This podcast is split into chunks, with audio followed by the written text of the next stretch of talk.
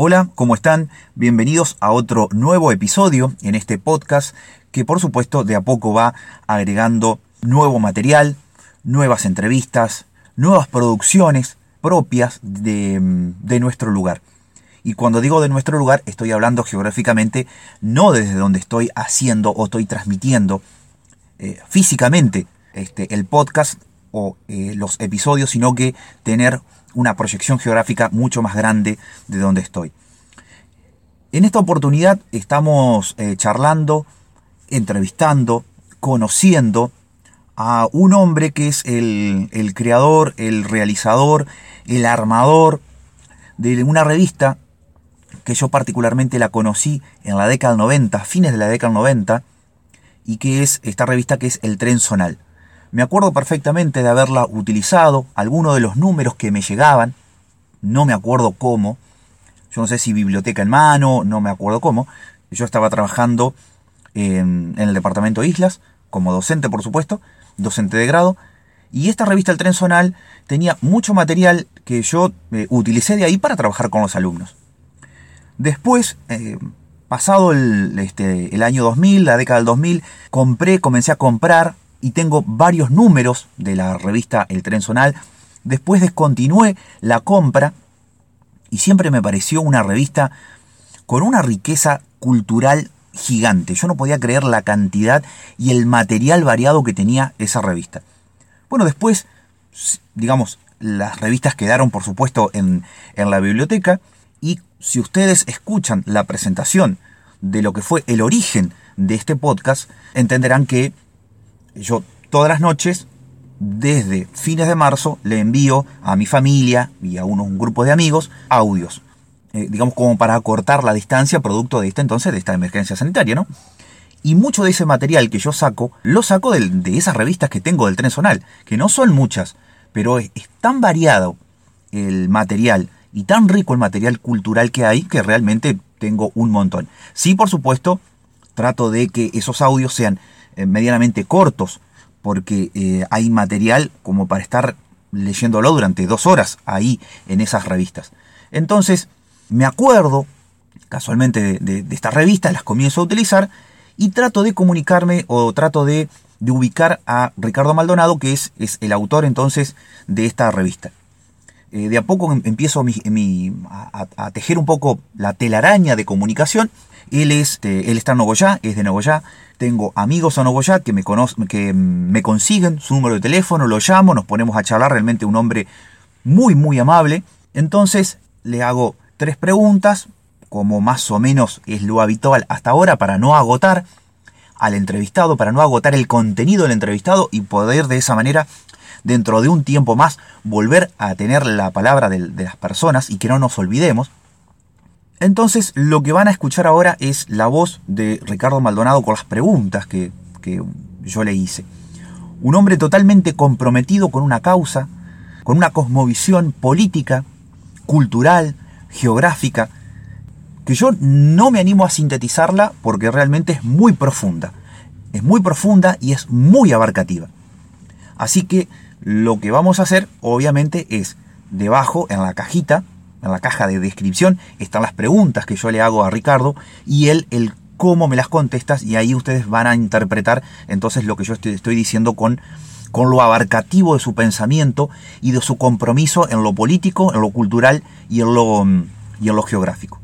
Aparte de eso, volviendo a lo de, lo de los episodios, como, como cada vez que ustedes me escuchan, recordarles que si les gusta los episodios los puedan compartir con la familia, con los amigos. Recuerden también que la parte específica docente administrativa está en YouTube. Yo tengo un canal en YouTube que es Dardo Vergara, ustedes lo buscan ahí. Y ahí sí hay material, pero solo y exclusivamente administrativo. Bueno, si ustedes lo quieren, quieren pasar por ahí, ahí este, hay bastante material. Esto, por supuesto, no tiene nada que ver porque esto, si bien hay un material que los miércoles estamos subiendo de la parte administrativa, esto es mucho más abarcativo. Digamos que la idea que tiene Ricardo Maldonado con respecto a la cosmovisión eh, política, económica y geográfica no es una mala idea con respecto al objetivo también de este, de este podcast. Creo que es un muy buen objetivo para llevarlo, para llevarlo a cabo a través de este medio de comunicación. Muy bien, entonces, eh, sin más que decirles, espero que disfruten, creo que lo van a, eh, creo que van a ser así, del, de la voz de Ricardo Maldonado. Dardo, paso a responderte la primera pregunta a propósito de la trayectoria del tren zonal a lo largo de 33 años en la provincia de Entre Ríos.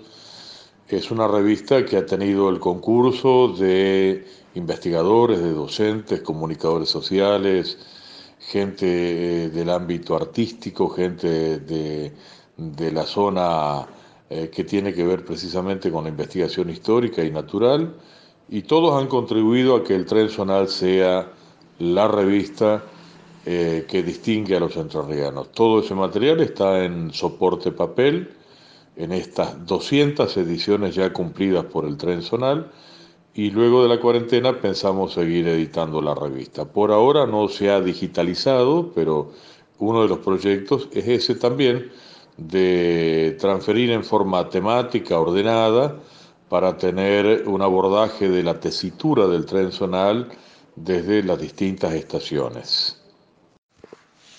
El tren zonal desde que nació como revista, como proyecto periodístico cultural, siempre tuvo como lema aportar a la integración de los pueblos, precisamente porque solamente la integración nos permite tener una conciencia más amplia que lo meramente local y lo suficientemente situada como para quedar fuera del contexto regional, de tal manera que situarnos en el contexto regional, conocer la historia de los pueblos, sus personajes, su literatura, sus educadores, su gente que de alguna manera ha hecho la vida de los pueblos a través de la labor institucional, todo aquello que distingue eh, como valor de identidad a los pueblos y que los pueblos puedan conocerse entre sí, que el tren zonal pueda permitir acercar esas distancias y, no tener esa eh, separación que tiene que ver estrictamente con los ámbitos políticos, geográficos,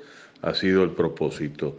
Si logramos integrar la zona en un conocimiento común, es muy probable que podamos abordar hacia una conciencia latinoamericana. La revista eh, se propone aportar a esa lucha por la identidad, por la autodeterminación de los pueblos, por la no terminada liberación nacional y social desde los tiempos de la Revolución de Mayo y defender ese amor a la tierra y a la independencia de todo tipo de imperio o de influjo externo que pueda eh, alterar nuestro destino histórico.